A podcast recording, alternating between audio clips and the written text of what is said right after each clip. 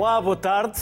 A história do teatro português é uma rica viagem pelos autos de Gil Vicente, pela visão de Garré, pelas revistas do Estevão Amarante, da Beatriz Costa e La Féria, até ao presente cheio de futuro com Tiago Rodrigues, Beatriz Batarda ou Sara Barros Leitão, entre tantos outros. Mas hoje não chamamos pelos nomes, chamamos pelos sítios, porque de património também se faz a história do teatro. E Portugal tem um magnífico conjunto de espaços físicos espalhados por todo o país e hoje são eles que nos visitam. Começo na capital com Dona Maria II e o Rui Catarino, que é presidente do Conselho de Administração do Teatro. Depois vamos até ao São Luís e a Aida Tavares, que é diretora artística do teatro do São Carlos, Jorge Rodrigues, músico, e a fechar este quarteto, Paula Magalhães, professora e investigadora no Centro de Estudos de Teatro da Universidade de Lisboa. Desde já aos quatro, obrigado por aceitarem o nosso convite. Vou começar pela Paula. Paula, e vamos recuar na história até onde? Até Passos Manuel? vamos recuar Começamos, aqui até ao Recuamos até onde a Paula assim entender que é útil para a conversa que nós vamos começar. E já agora, porque é que eu falei em Passos Manuel? Não o digo eu, vai dizê-lo uma Paula.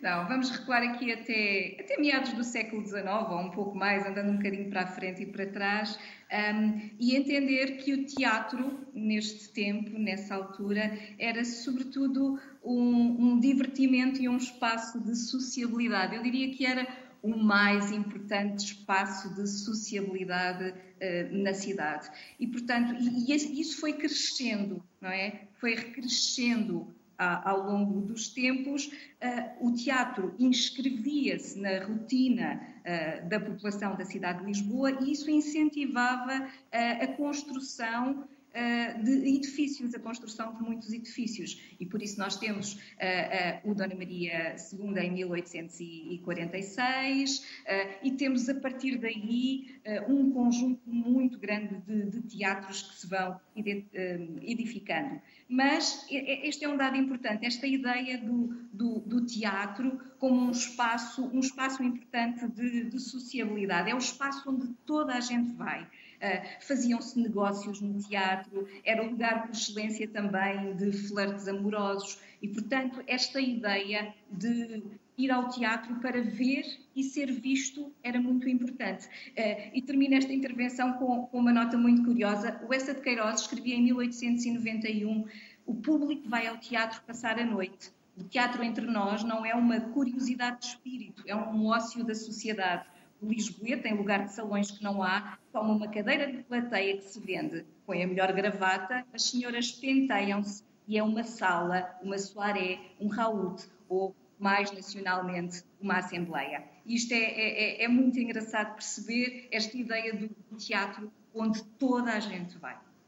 Rui, vamos começar por falar do passado. Eu peço-vos, obviamente, intervenções curtas para dois, três minutos, porque temos muitos convidados ao longo do programa. Falar um pouco do passado, porque depois, na segunda ronda, vamos falar do presente e do futuro. Rui, vamos recordar um bocadinho da história?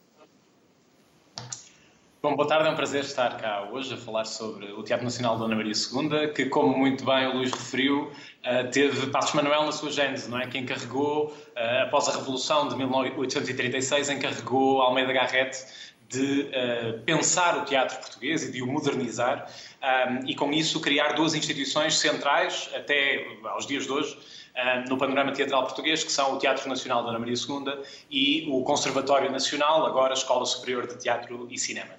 Ehm, e, portanto, desde 1846 que estas duas instituições uh, irmãs, digamos assim, mantêm uma ligação para o desenvolvimento do teatro português. O Teatro Nacional da Ana Maria II foi durante muitos anos concessionado a empresas privadas, empresários privados que se candidatavam à gestão do teatro.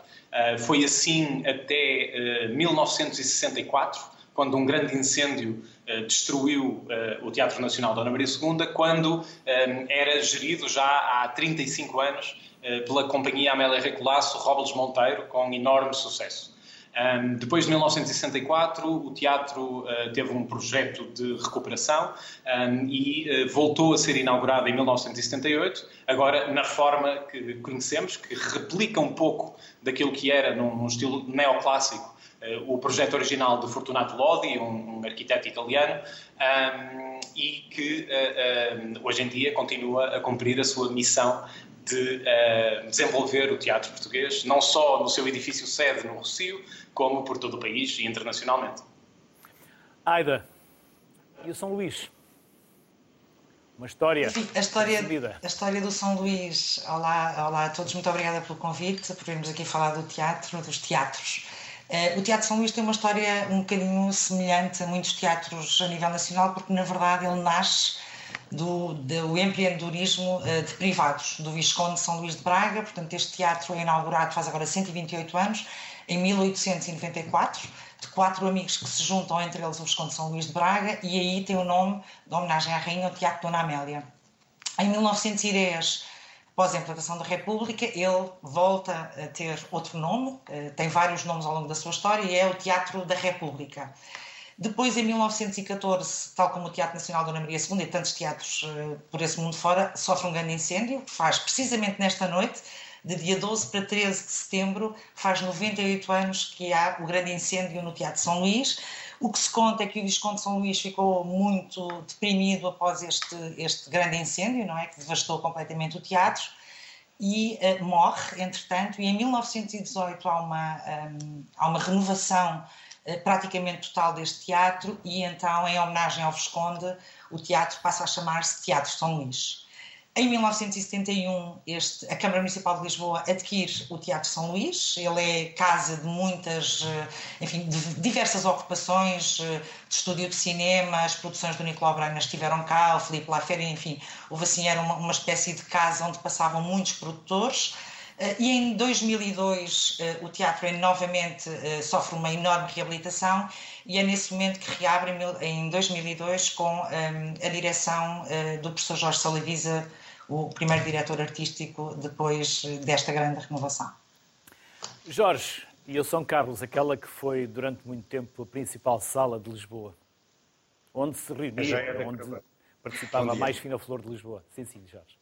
É, eu costumo dizer que era a joia da coroa. O Teatro São Carlos é um teatro que remonta a épocas uh, mais, mais antigas. Ele foi inaugurado em 1793, nasceu de um grande trauma, porque Lisboa tinha, uh, os reis portugueses tinham mandado fazer um teatro faustosíssimo, a Ópera do Tejo, ali onde hoje é a Armada, perto do, do Tejo, que infelizmente ruiu com o terremoto de 1755, e depois um grupo de homens de cabedais de Lisboa, ou seja, mercadores, grandes mercadores, de, donos de grandes fortunas, decidiram erigir um teatro. Assim, afastamos-nos do paradigma da maior parte dos teatros da Europa que eram mandados construir pelas majestades, pelo poder real.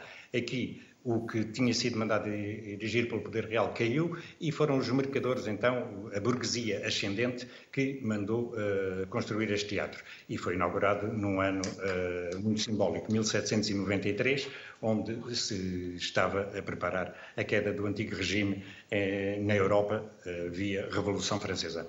É um teatro único no nosso país, não só pela sua longevidade, mas também porque foi um palco absolutamente extraordinário de eventos sociais, foi um palco absolutamente extraordinário de eventos políticos, de eventos artísticos, foi um palco que. Eh, desmascarando até aquela ideia que se tem que São Carlos era um sítio de elites, etc., que o é e sempre foi, mas também era um teatro de um ecletismo absolutamente extraordinário.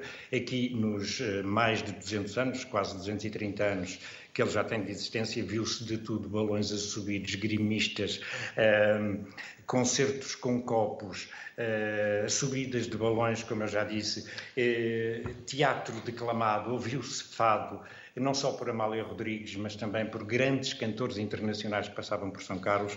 Eva Tetrazini, por exemplo, cantou aqui fados do Hilário, o que é extraordinário para quem ainda hoje eh, no, nos inícios do século XXI e nos finais do século XX se demonstrou um pouco chocado pelo facto de Amália Rodrigues aqui ter cantado em 1992, esquecendo que grandes cantores italianos já o tinham feito. Portanto, é um teatro absolutamente único que recebeu eh, as mais importantes cabeças coroadas da Europa no século XIX, desde Eduardo VII Isabel II, que veio cá em 1957 e que foi recebida com música de Rui Coelho e com uh, os Bailados Verde Gaio, um programa muito nacionalista. Portanto, é um teatro que é muito difícil esgotar a história dele.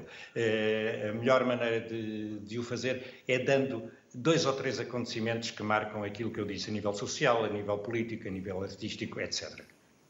Já vamos falar do presente e do futuro. Paula, como dizia há pouco, o teatro era algo de exaltação, era uma, uma, uma digamos assim, uma referência nacional, uh, social, onde desde a aristocracia até ao povo, todos se apaixonavam pelo teatro, mas não se misturavam.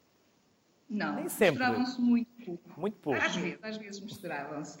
o teatro era uma paixão nacional, de facto. Estava-me a faltar a paixão. É isso. É paixão, é paixão. Era uma paixão nacional um, uh, e que percorria toda a população, desde o povo, movimentava todas as classes sociais. Uh, embora estes extremos, na verdade, raramente se, se misturassem, enquanto a elite eh, sabemos, e, e, ainda agora foi referido, a elite preferia, de facto, as récitas do São Carlos, as récitas do Dona Maria e também do Dona Amélia, o atual eh, São Luís. As classes médias repartiam-se, digamos, pelos, pelos teatros de, de, segunda ordem. O ginásio, o Teatro Avenida, o Teatro da Rua dos Condes, o Teatro do Príncipe Real, que depois da República passou a ser designado o Apolo, uh, o Trindade também, e o povo, de alguma forma, percorrendo também algum, uh, em parte alguns destes teatros, sempre que, que podia, mas podia muito pouco, um,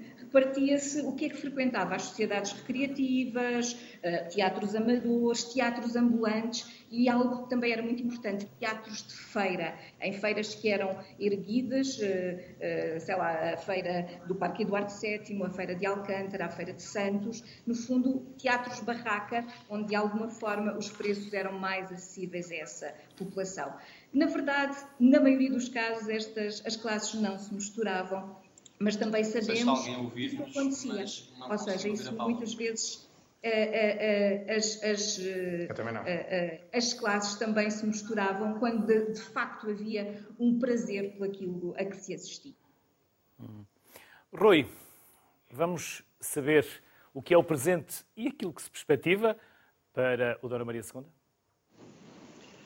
Um, bom, obrigado pela pergunta, que é pertinentíssima, porque o Teatro Nacional Dona Maria II uh, vai ter um, vai passar por um período uh, muito especial, a começar já com o início da temporada, uh, que é uma temporada abreviada, já vou explicar porquê. Um, nós começamos agora, 22 de setembro, com o primeiro espetáculo do novo diretor artístico, bom, novo desde uh, novembro do ano passado, do Teatro Nacional Dona Maria II, que sucedeu ao Tiago Rodrigues, que é o Pedro Penin, que vai estrear a Casa Portuguesa, uma obra de sua criação e encenação, já no dia 22 de setembro. Um, e depois prosseguimos a nossa, a nossa temporada com um conjunto de espetáculos aos com que já habituámos o nosso público, vai desde produções um, próprias, como a Casa Portuguesa, até uh, produções internacionais, como um espetáculo que é imperdível de Joel Pomerá, o Sairá Fan de Louis, que finalmente conseguimos trazer ao Teatro Nacional de Dona Maria II, depois de muitas tentativas. Um, continuamos a apresentar os grandes clássicos com uma, em contemporâneas, continuamos a apresentar a nova criação portuguesa e a ser parceiros daqueles que são os festivais um, mais importantes da cidade de Lisboa, como o Alcântara Festival, do qual apresentaremos também um, três produções. Um, vamos uh, ter um evento muito especial também, a 26 de novembro, com a celebração dos 80 anos de carreira uh, de Rui de Carvalho, um, com a apresentação do seu espetáculo A Ratoeira. Uh, só dizer isto, 80 anos de carreira, já é uma coisa absolutamente extraordinária e, portanto, estaremos cá uh, 26 de novembro para celebrar esse grande ator desta casa, fez parte do elenco residente do Teatro Nacional Dona Maria II durante muitos anos um, e vai ser um prazer. Temos uh, muita outra programação, mas dizia eu que esta temporada é uma temporada no Rocio, no edifício sede do Teatro Nacional Maria II, abreviada, porque no final de dezembro encerraremos o teatro para uh, obras que uh, durarão todo o ano de 2023. Portanto, em 2023 o teatro está fechado, mas está fechado só aqui no Rocio, porque estará aberto por todo o país.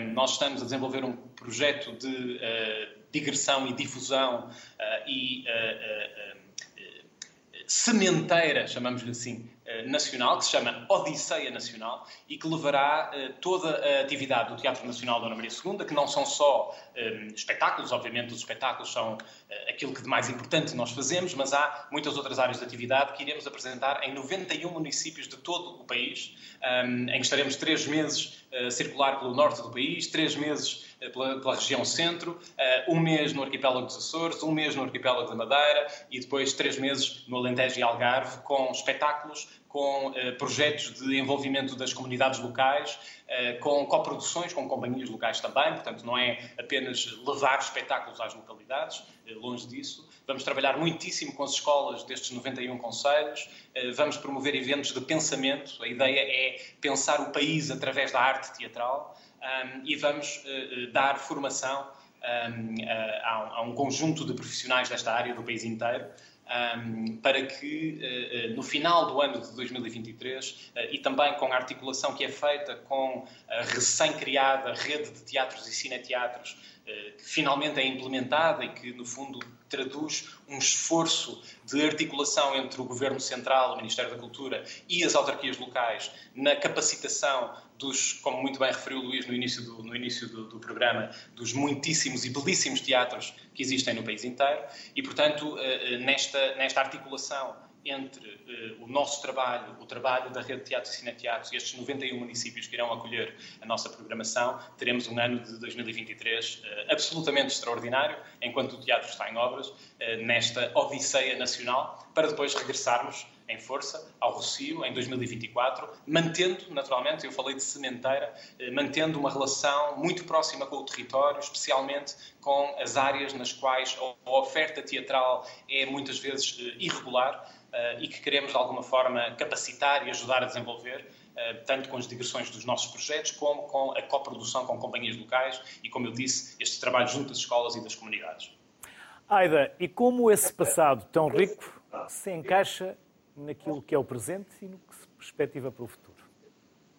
Agarro aqui na, novamente também no, nesse épico do Homero que é a Odisseia, que o Rui também acabou de referir, porque na verdade a nossa temporada abre com o nosso Odisseia 2 da Cristiane Jataí, o Agora que Demora, que é um díptico e é a segunda parte de, de um trabalho a partir da obra do Homero e a Cristiane Jataí, que é um, a artista galardoada este ano pelo festival, recebeu o Leão de de Veneza e portanto ela abre dia 14, já na quarta-feira, a nossa temporada para nos apresentar aqui a sua Odisseia nesta segunda parte uh, desta obra que ela já apresentou aqui em 2017. Faria assim um, um périplo muito rápido pelo, pelos diversos trabalhos que vamos apresentar um, ehm, assim até dezembro. Um, ehm, como, como, como, sabem, o Teatro São Luís apresenta a programação nas diversas áreas das artes performativas e, portanto, eu escolheria aqui também a área do pensamento, que é uma área muito importante. Estamos a desenvolver dois projetos comissariados pelo Tiago Bartolomeu Costa, um deles a que chamamos Curso Livre de Cultura e é, no fundo, um ciclo sobre políticas públicas para a cultura. Uh, vamos ter nesta primeira sessão, já em setembro, uh, sobre os estatutos e inclusão, políticas e práticas e consequências públicas, portanto é o primeiro grande debate deste que chamamos curso de cultura e é um trabalho que se vai desenvolver ao longo de toda uh, a temporada. Eh, na área do pensamento ainda vamos ter todos os meses um, um debate também, que chamamos ponto de situação, que é um debate aberto, enfim, acima da espuma dos dias, onde, onde discutimos diversas temáticas da atualidade eh, e é um debate que vai acontecer sempre uma vez por mês com vários convidados. Um, ehm, chamaria ainda a atenção para um um projeto uh, que convidámos o Del Bono este ano para, uh, o ano passado, aliás, para trabalhar connosco, no fundo, uma criação sobre a cidade de Lisboa. Foi um espetáculo que infelizmente não pudemos estrear aqui por via da pandemia, portanto o espetáculo tem estado a circular por esse mundo fora, neste momento está no Teatro Rompoint em Paris e vamos apresentá-lo finalmente em Lisboa. Uh, Chama-se Amore, portanto o Pipo olhou para a nossa cidade e quis falar de amor. Uh, e é um espetáculo que estreará aqui uh, em novembro, uh, tendo no elenco um, Mayra Andrade, um fadista português também, o Pedro Joia, que fez também a direção musical do projeto, a Joana Vilaverde, que fez um, a cenografia, e o Tiago Bartolomeu Costa, que também foi consultor para a parte de dramaturgia. Portanto, juntámos aqui com a companhia do PIP vários artistas portugueses para fazer este, este trabalho sobre Lisboa e acho que os lisboetas vão gostar muito da forma como o Bipo vê Lisboa. chamava também ainda a atenção para um espetáculo da, da Catarina Miranda, que nunca se apresentou aqui neste teatro também, que é o Cabra Quimera, que vai acontecer em outubro, e, de um modo geral, Uh, gostava de dizer que uh, temos uh, nesta temporada uma coisa que me é muito cara, digamos assim, que é pela primeira vez, eu tentei sempre um, um, grande equilíbrio em termos dos criadores e criadoras que apresentámos aqui e esta temporada temos paridade absoluta de mulheres e homens e isso é uma coisa que eu gostava de referir e da qual muito me orgulho de termos conseguido finalmente esta paridade que tanta falta faz eh, também eh, na cultura. Eh, nós achamos muitas vezes que isto não se coloca na cultura, mas sim coloca-se e muitas vezes não temos essa atenção e queria dizer que orgulhamos muito de ter esta, esta paridade. Por último, queria só também referir um espetáculo que tem sido adiado e que finalmente vamos apresentar também em, em dezembro, que se chama Má Educação, peça em três rounds, um projeto da Inês Braoni e do Miguel Fragata, que tem sido adiado e que finalmente vem a cena. É um espetáculo uh, que tem associado também um debate, uma, um workshop e uma conferência, e uh, que é um, um, espetáculo que tenta, uh, enfim, refletir sobre a ideia de educação um trabalho que eles fizeram ao longo de dois anos com professores, com alunos, com pessoas que trabalham de facto na comunidade escolar e finalmente temos a peça que nos traz essa reflexão tão importante e fundamental sobre a educação e o modo como educamos. Jorge e o São Carlos. Eh, a sua programação deste ano eh, reflete, no fundo, o que é a história do São Carlos, porque temos os títulos operáticos que são vistos em todo o mundo, em todas as casas de ópera do mundo, é um repertório comum a todo o mundo, e vamos ter óperas como o Elixir do Amor, o Trovador, eh, a Lucia de Lammermoor e eh, o Holandês Errante, o Holandês Voador, de Wagner, títulos fundamentais para a história da música, para a história da ópera, e também temos tido aquilo que São Carlos sempre fez ao longo do, dos séculos, eh, criação portuguesa. Vamos ter uma ópera do Sérgio Azevedo, baseada em Hans Christian Andersen, o Rochinol, e vamos ter, eh, não podíamos aliar-nos das comemorações do centenário de Saramago, vamos ter a ópera Belimunda de Adzio Corgi, que foi apresentada aqui em São Carlos, eh, obviamente, quando foi escrita, logo a seguir à estreia mundial no Scala de Milão, mas que vai ser reposta não a produção, como uma nova produção eh, bastante portuguesa, sublinhadamente portuguesa, para comemorar o centenário de Saramago.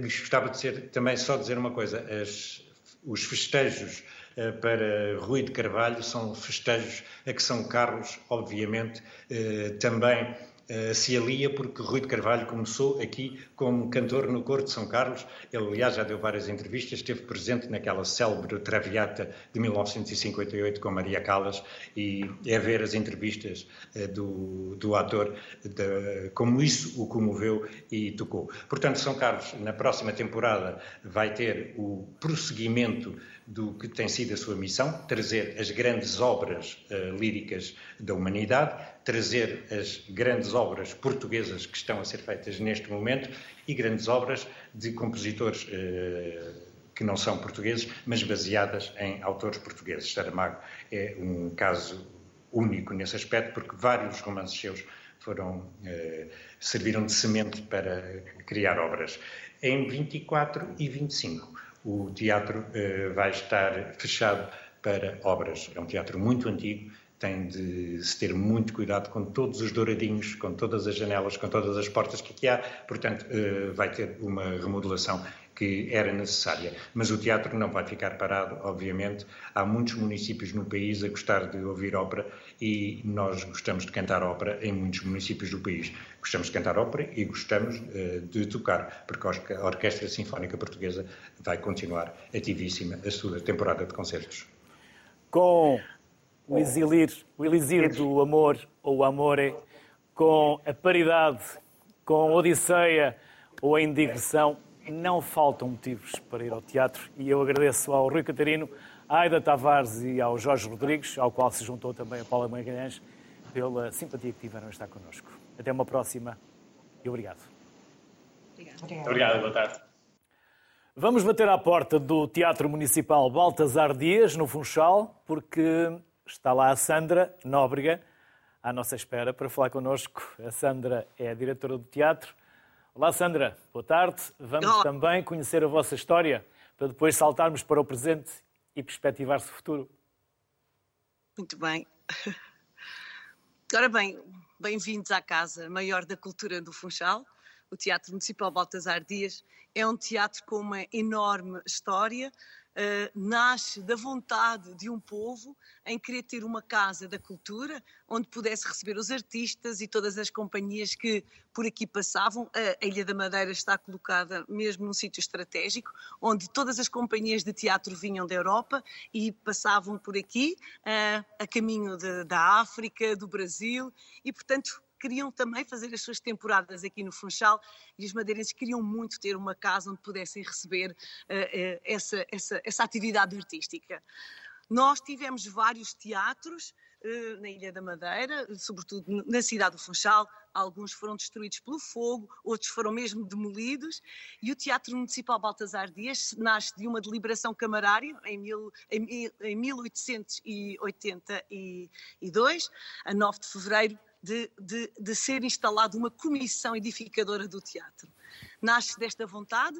Eh, em 1883 é lançada a sua primeira pedra e a 11 de março de 1888 é inaugurado com uma zarzuela com mais de mil pessoas dentro destas salas que vocês podem ver aqui atrás de mim. Portanto, foi, tem uma história riquíssima e, portanto, é uma honra para todos os madeirenses uh, poder entrar dentro desta casa e fazer parte deste, deste palco, com as suas criações, com as suas produções. Uh, é, é, é muito bom. Sandra, e o que é que se perspectiva? O que é que vocês têm atualmente e o que é que se perspectiva? Qual vai ser a temporada? O que é que vocês têm na vossa programação? Que projetos? Se preparam. Muito bem. Para subir ao palco. O Teatro Municipal Baltasar Dias faz parte da rede de teatros e cineteatros portugueses, apoiada pelo Ministério da Cultura. É um dos únicos equipamentos das ilhas, eh, dos 38 em Portugal, por isso é uma honra fazer parte desta rede que também nos vem ajudar em termos de financiamento de, de, de, de espetáculos. Vamos ter uma temporada riquíssima, com 55 espetáculos, mais de 377 artistas, 123 sessões. Ora bem, nós estamos a caminho dos 135 anos. Para o ano fazemos 135 anos e será uma celebração e uma festa. Hum, estamos cada vez mais empenhados na criação, na coprodução, em encomendas artísticas e pretendemos ser um laboratório. É isso, está no nosso ADN uh, apoiar os nossos artistas, não só os nacionais, mas sobretudo os madeirenses. Uh, é todo o nosso orçamento municipal, nós somos um teatro que pertence à Câmara Municipal de Funchal, além deste apoio da, do Ministério da Cultura, muito do, do, seu financiamento é da Câmara Municipal de Funchal e, e, que faz um esforço enorme para que continuemos a financiar uh, estas produções uh, regionais. Uh, temos muita qualidade, temos muitos jovens talentosos, cada vez mais temos jovens que saíram de, de, da universidade, na área do teatro, da dança, da música, e estamos muito orgulhosos de poder financiar projetos e, estamos aqui para os receber. Esta é a sua casa neste momento. É uma casa com uma carga enorme de, de história, que vive o seu presente, mas que tem os seus olhos no futuro. E são estes os jovens que serão os nossos públicos e todos os que vêm a este teatro que serão os públicos do futuro. É para aí que caminhamos. E os públicos estão a corresponder aí no Funchal? Sim, sem dúvida, sem dúvida. Nós temos o orgulho em dizer que estamos acima da média nacional temos 130 espectadores por sessão e é, é realmente um, é um, bom indicador. Cada vez, não, não, olhando aos indicadores, porque realmente não, nós não vivemos de, de, números, não é? Vivemos de emoções, mas os indicadores em números são importantes. E nós temos, temos um, um, um nível de, elevado de, de espectador por sessão. Orgulhamos-nos disso, sim. É um teatro também é, é, o único teatro na cidade do Funchal e as pessoas sentem-no como a sua casa. Temos, praticamos, através também do apoio municipal, do investimento conseguimos ter todos os nossos artistas, quando cá vêm, não vêm à bilheteira. Nós pagamos os cachês e financiamos todas as suas, suas produções para que depois também possamos ter preços reduzidos, pagos, mas reduzidos. E isso para nós é importante porque a cultura paga-se e nós acreditamos que quando, quando, quando temos bons espetáculos, esses espetáculos vendem-se. A cultura, quando é boa, vende-se e, e, faz dinheiro. E nós acreditamos nisso e isso tem sido um, uma constante. Temos tido sessões escutadas e isso foi realmente para nós um motivo de orgulho, sim. E que assim continue. Sandra Nóbrega, muito obrigado. As maiores felicidades e até uma próxima. E parabéns, eu conheço o vosso teatro, é lindíssimo. Parabéns. Ah, Obrigado. muito obrigada. Muito obrigada. Luís Vicente é o diretor da ACTA, que é a Companhia de Teatro do Algarve, por isso nós vamos bater à porta do Teatro Letes, em Faro. Olá, Luís. Boa tarde. Olá, como estás? Vamos lá conhecer a vossa história? Bem, o, o Teatro Letes uh, é um marco de, de devoção, de educação, de tragédia, de amor, de, de mistério, de cultura. Uh, e estas coisas todas juntas vão ter um significado qualquer, não é? É porque o Teatro Letas começou por ser o colégio jesuíta da cidade. Depois, eh, com a, e daí a razão da educação, e daí a razão da, da devoção. Depois, com a extinção das ordens religiosas, eh, o teatro passou para a asta pública e, e mais tarde foi adquirido por um senhor eh, italiano de Veneza, chamado Lázaro Doglioni. Foi adquirido em, em, em pública. E, e, e, daqui vem a razão da tragédia. É que ele ia passar num, num, barco eh, aqui ao largo deste nosso Mar Manso e a dada altura houve uma tempestade terrível e o barco naufragou. Eh, ele foi acolhido por pescadores de Tavira, que era na, na altura uma pequena aldeia de pescadores, e, e depois foi aboltado eh, aqui em Faro, em casa de um senhor judeu que tinha uma jovem filha e pronto, entraram, eh, digamos que a tragédia deu eh, espaço ao amor, porque eles entraram em razão de amor e acabaram por casar, e o Lázaro Doglioni acabou por ficar cá. E quando o teatro é, o edifício é colocado à venda em asta pública, ele resolveu adquiri-lo e logo com a intenção de o transformar no teatro, num teatro. Nessa altura mandou vir de Itália um eh, conterrâneo seu, e dando-lhe a indicação de que queria que o teatro eh, refletisse de algum modo eh, a arquitetura do São Carlos de Lisboa e, o, e a de La Scala de Milão o que num espaço tão pequeno eh, realmente fica difícil. De qualquer forma, o homem fez o que pôde e olhem que não o fez nada mal. O Teatro Letes eh, tem na frontaria uma frase latina que diz monet oblectando, que significa aprender brincando. Bom, e foi inaugurado isto é curioso, o Teatro Letes é o teatro mais antigo de Portugal em atividade, imediatamente a seguir ao São Carlos. O Dona Maria II só foi inaugurado um ano depois. O Teatro Letes foi inaugurado a 4 de, de abril de 1845.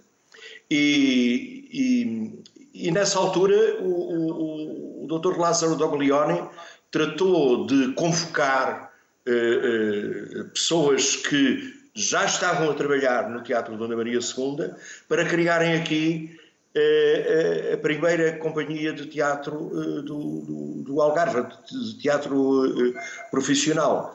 E então, se me permitem, eu vou recorrer aqui a um registro que está num, num livro muito interessante de, da investigadora Patrícia de Jesus Palma, que diz o seguinte. Ainda que o teatro contasse com a participação de atores amadores locais, a gestão, nomeadamente a cênica, foi inteiramente profissional, de modo a garantir não só a regularidade, uma média de dois espetáculos por mês, mas também a qualidade dos espetáculos. Para a função de encenador, o diretor da sociedade contratou o já conhecido ator do teatro Dona Maria II, Crispiniano Pantaleão da Cunha Sargedas, para ensaiar e dirigir o palco cênico e representar, e a atriz Joana Carlota para as récitas e ensaios, tendo o ator Sarjetas proposto à Sociedade do Teatro Letes metade do vencimento que ele e a Joana Carlota recebiam no Teatro Dona Maria II, 90 mil reis e 40 mil reis, respectivamente casas de morar e despesas para a jornada de Lisboa-Faro-Lisboa. É de sublinhar a decisão não discriminatória da direção do Teatro Letes ao optar por estabelecer igual salário de 60 mil reis para ambos, assim como as demais regalias requeridas. Estávamos, relembro, em 1849. E agora em 2022, 2023. Vejam o significado disto. Luís, o que é que é tem agora previsto? Sim, diga, diga. Não, nós estamos, eh, estamos neste momento em ensaios de um texto de um autor português. Nós eh, privilegiamos os, enfim, não, não exclusivamente, mas privilegiamos significativamente os autores eh, portugueses. Estamos a trabalhar um texto do Alexandre Honrado que há de estrear eh, em outubro. Entretanto, eh, continuamos com, em, em, digressão por Portugal e, e por Espanha com outros, eh, com outros espetáculos que nós temos montados. Eh, e, e temos, temos, temos parcerias eh, que, que, que, muito nos animam e que muito animam o Teatro Letos, nomeadamente com colegas de outras companhias de, de Portugal e de Espanha. Eh, temos parcerias também com a única escola que existe aqui em Faro de, de, de formação de intérpretes eh, assim como temos aulas de dança e de expressão dramática num pequeno estúdio que, que, temos aqui no teatro. O teatro é propriedade da Cruz Vermelha Portuguesa, eh, que estabeleceu um protocolo com o município de Faro para que a Companhia de Teatro do Algarve aqui fosse instalada, o que aconteceu 5 eh, de outubro de 2012. E aqui, e aqui temos estado a, a trabalhar. Pronto, e é assim. O Teatro Letes encerra alguma mística, e aqui vem a razão, a razão da mística. Encerra alguma mística porque aqui se diz que por este espaço viaja uma bailarina que aqui se terá suicidado. Por outro lado, é quando as invasões eh, francesas, eh, comandadas pelo general Junot, instalaram-se aqui as tropas islâmicas. E a dada altura, quando se deu a transição do, do, do gás para a eletricidade, andaram à procura do sítio onde eh, onde eh, poderiam instalar a cabine elétrica. Então, isto, isto, são paredes muito, muito largas, não é? Eh, estamos a, falar de um edifício do século XVII. Eh, e, e, a dada altura, batendo numa parede, acharam ali um lugar, um espaço oco, e depois lá dentro encontraram um esqueleto emparedado. Parece que ambas estas, chamemos-lhe assim ligeiramente, vicissitudes, conferem a este teatro uma energia muito favorável. Não há espetáculo que aqui aconteça que não corra bem. E, e, pronto, e é fantástico. Enfim, isto são, são coisas místicas, fantasias que às vezes há por aqui. Fazem parte. Mas, fazem parte. É, é a verdade, mas a verdade é que elas nos animam. Eu nunca vi a bailarina, nem vi um esqueleto, mas a verdade é que muito, muito positiva. Não é? Luís, Luís Vicente, gostei Pronto, de ver-te. Obrigado e as maiores felicidades. Até uma próxima. Era hora essa. Obrigado, um abraço e até uma próxima. Muito obrigado. obrigado. De Faro, subimos até Viana do Castelo, porque hum, agora queremos falar do Teatro Municipal Sá de Miranda com Rui Gonçalves, que é diretor técnico. Olá, Rui, boa tarde, bem-vindo um bocadinho Olá, da vossa história e o impacto que o teatro tem na comunidade. Ora, o Teatro Municipal Sá de Miranda foi inaugurado em 29 de abril de 1885, eh, fruto de, da decisão de um, de um grupo de, de, privados de Viana do Castelo que fundou a companhia, eh, fundou a companhia fomentadora vienense, eh, que decidiram que na altura fazia falta à Viena um edifício civilizador. Vínhamos já de uma história de, de teatros em Viena do Castelo, nomeadamente o Teatro da Caridade, que tinha sido o teatro que existia uh, antes, antes deste, que entretanto uh, estava bastante degradado, ou seja, havia já desde uh, inícios de, de, de 1800, 1700, alguns registros de haver já uma, um hábito de, de, de espetáculos em, em Viana do Castelo entretanto, em uh, 1875, 76, então esse grupo de, de, de, ilustres vienenses decide que, de facto, é a altura de, de construir um novo teatro. E aí surge, então, o, o Teatro Sá de Miranda, que, como vos disse, acaba por ter a sua inauguração em 29 de abril de 1885. vai fazendo o seu percurso, vai tendo os seus espetáculos. Um, ali no início do século, do século XX, 1912, 1913, como todos os teatros neste país, passa para o cinematógrafo, vem a fase áurea do, do cinema. Este teatro também, também passou por aí. Uh, a sociedade, a, sociedade a companhia fomentadora vienense passa depois a subolugar o teatro a uma série de empresas que, que o exploram com cinema e não só, não é? Há, há uma tradição muito grande de, de teatro em Portugal, ah, em Portugal, perdão, em Viana, uh, os bailes de carnaval que aconteciam também sempre neste teatro. Uh, e vai acontecendo então essa história sempre do cinema, vai andando por aí fora. É um teatro que tem, e, se pensarmos em Viana do Castelo, pronto, um teatro italiano que eu considero, considero lindíssimo, uma, uma, uma joia da coroa do Alto Minho, como eu costumo dizer, vai tendo o seu percurso depois também no cinema, uh, chegando depois ali na década de, de 50 do, do, ano passado, em 47, 48, salvo erro, uh, aparece a Sociedade Cinematográfica, de, de, a Empresa Cinematográfica de Viana, uh, que explora também o, o, a parte cinematográfica, de cinema, não é? E depois começa a entrar numa fase uh, decadente, numa fase de queda, e em 1985 a Câmara Municipal, quando o teatro estava já em adiantado estado de, de, degradação, é quando a Câmara decide então adquirir o edifício e fica então proprietária do, do, do Sá de Miranda. A partir daí há uma série de, de obras uh, de renovações. Em 1992 surge também a Companhia Teatro do Noroeste, que passa a ser uma estrutura residente no, no Teatro Municipal. Uh, começa depois uma nova, uma nova fase de, deste teatro, não é? Uh, e depois, em 1998-99, com, com o programa da, da, da, rede de teatro, da renovação dos teatros, este é um dos primeiros a ser, hum, a ser renovado e em 2000 reabre então com toda a, a, caixa de palco, a maquinaria de cena, com toda a parte técnica completamente renovada. E atualmente, e, Rui, atualmente, sido...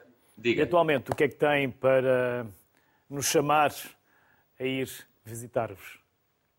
Temos uma programação variada, como eu vos disse, temos a, o teatro neste momento a, é programado pela, pelo município de Viana do Castelo, tem a companhia residente que apresenta a sua programação regular, apresenta, por exemplo, o Festival de, de teatro, que acontece agora em novembro, e depois temos toda a programação da, do município, desde o Festival de Blues, que aconteceu agora, aliás, eh, curiosamente, dou nota disto, eh, o Joy de Francesco fez um dos, um dos seus últimos concertos em vida em Viana do Castelo, uma lenda, uma lenda do jazz, que fez um concerto aqui em Viana do Castelo, depois veio falecer uh, há pouco tempo. E temos uma programação muito eclética que, que vai desde de, o teatro, a dança, a música. Uh, as associações de, de Viana do Castelo também, também têm também um papel muito importante na programação deste teatro. Temos também uma forte componente de, de música clássica, porque temos uma, uma escola, Artiam, uh, de música clássica, que apresenta também sempre os seus concertos. Uh, e tem sido um trabalho sempre, sempre, sempre, sempre contínuo e com muito público, felizmente, depois do, do Covid. E que venha muito público. Obrigado, Rui Gonçalves. As maiores felicidades, parabéns e até uma próxima oportunidade. Obrigado. Muito obrigado. Falando de teatro, não poderíamos deixar de ir ao Porto, porque depois do Porto também vamos acabar em Évora. Por isso, no Porto, Teatro Nacional de São João, onde está a Rosalina Babo, que é Relações Públicas do Teatro, e depois vamos ao Teatro Garcia Rezende com o José Russo, diretor artístico. Vamos então ao Porto, até porque o Teatro Nacional de São João tem uma longa e atribulada história. Rosalina Babo. É verdade, é verdade. Antes de mais, boa tarde, obrigadíssima pelo convite.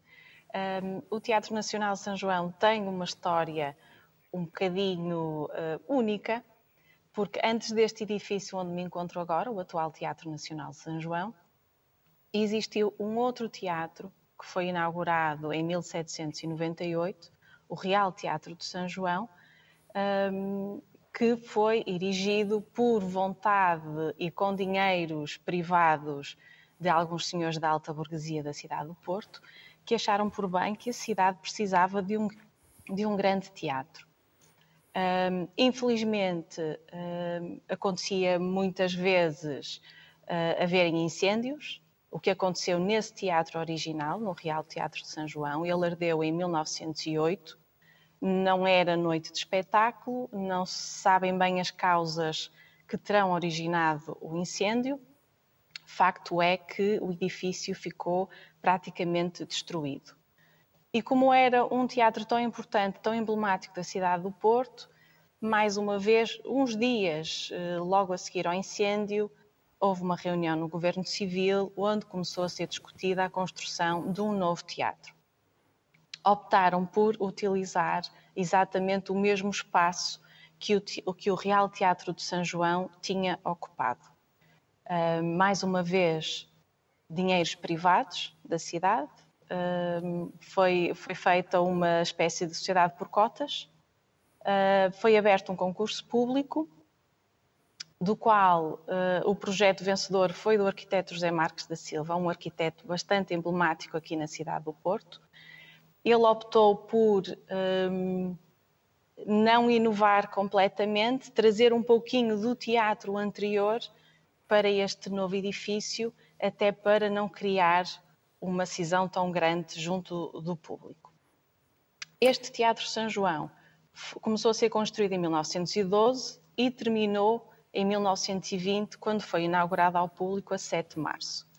Já por aqui vemos que ainda há relativamente poucos anos celebramos o centenário, mesmo antes da, da pandemia, dia 7 de março de 2020.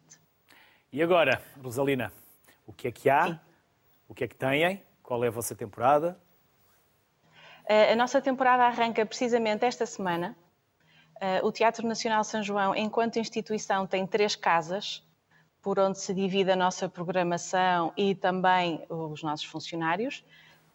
Temos eh, este edifício, o Teatro São João, o Teatro Carlos Alberto e o Mosteiro São Bento da Vitória. O primeiro espetáculo da temporada será já quarta-feira, dia 14, no Teatro Carlos Alberto, o espetáculo A Praia, com encenação do João Reis, um ator que trabalhou imensos anos aqui no, no Teatro São João. E depois, na sexta-feira, eh, reabrimos a temporada aqui no São João com uma reposição do espetáculo Talvez Monsanto, um espetáculo de Ricardo Paes, que foi nosso diretor uh, e encenador residente durante bastantes anos. Uh, são dois espetáculos maravilhosos que eu aconselho um, a virem eh, assistir. Paralelamente, temos também, aproveito para dizer que de terça a sábado temos visitas regulares, visitas guiadas aqui ao Teatro São João. Um, não é necessário marcação prévia, podem comprar os bilhetes aqui na bilheteira ou então através do nosso site. As visitas têm cerca de uma hora de duração uh, havendo, normalmente são conduzidas em português, mas temos audioguias em espanhol, francês, inglês e vídeo uh, em língua gestual portuguesa. Rosalina. Ao mesmo tempo, também ah, temos sim, visitas guiadas no Mosteiro São Bento da Vitória. Sim.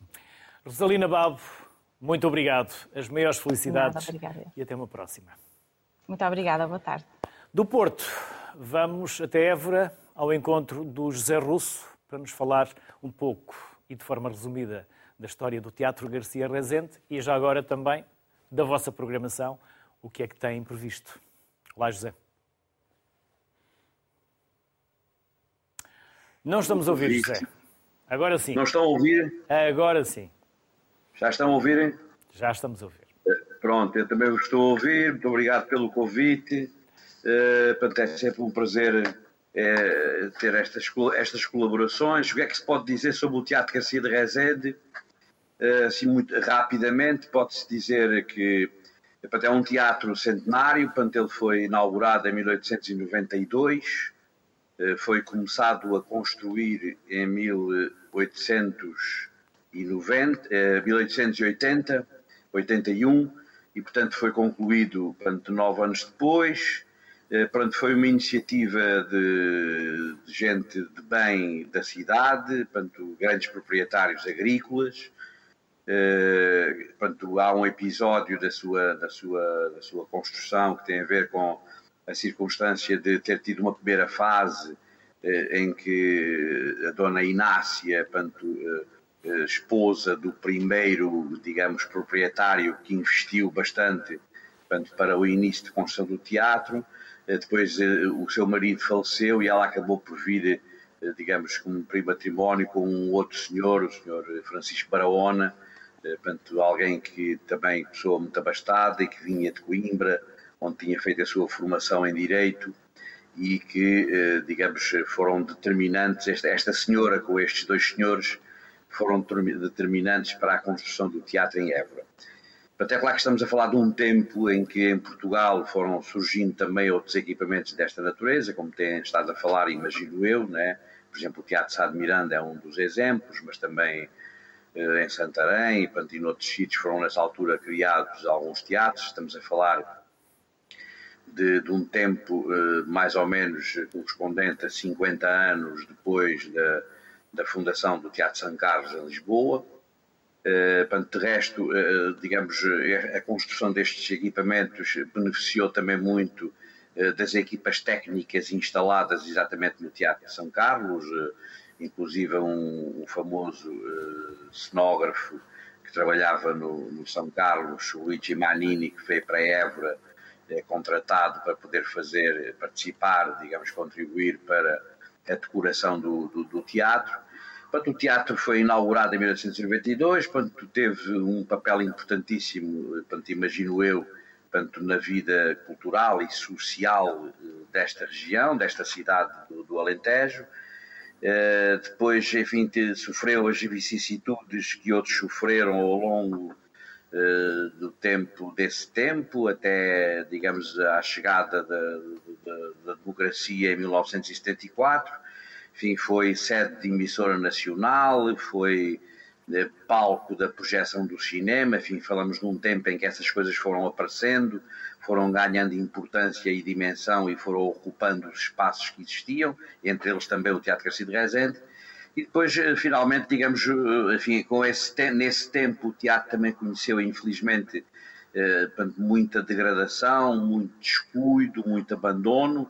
Portanto, o teatro depois, quando foi inaugurado, foi doado à Câmara Municipal, portanto, logo em 1892, portanto, esse processo aconteceu, por iniciativa do, do último proprietário, Francisco Barahona, Uh, e, portanto, o teatro foi, enfim, ao longo desses anos, também até houve um problema complicado ali na, na, década de 40, em que houve um grande ciclone em Évora que, que levantou toda a cobertura do teatro e, e o deixou assim exposto uh, às intempéries durante algum tempo, quando foi preciso depois criar as condições para, para a sua reabilitação, isso aconteceu portanto, não sem eh, terem desaparecido, do, do, do, digamos, da traça original do teatro alguns dos seus elementos, por exemplo, a fachada do edifício foi profundamente, eh, digamos, eh, prejudicada com essas intervenções que foram feitas uhum. posteriormente, uma vez que aquilo que hoje se conhece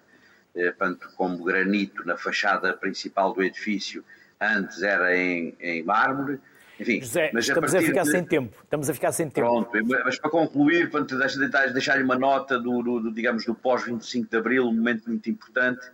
Portanto, o teatro teve aí um papel determinante porque foi, eh, digamos, eh, e continua a ser, a sede da criação da primeira companhia de teatro profissional descentralizado em Portugal. O Centro Cultural de Évora, por iniciativa do Mário Barradas e de uma equipa de profissionais que para aqui vieram e se instalaram, também com a, com a colaboração e a disponibilidade da Câmara Municipal, criaram aqui uma estrutura profissional de teatro e uma escola de formação de atores que teve um papel determinante ao longo destes quase 50 anos em todo o processo, digamos... E em 30 eh, segundos, José, o que é que tem para, para, para nos eh, falar da vossa programação?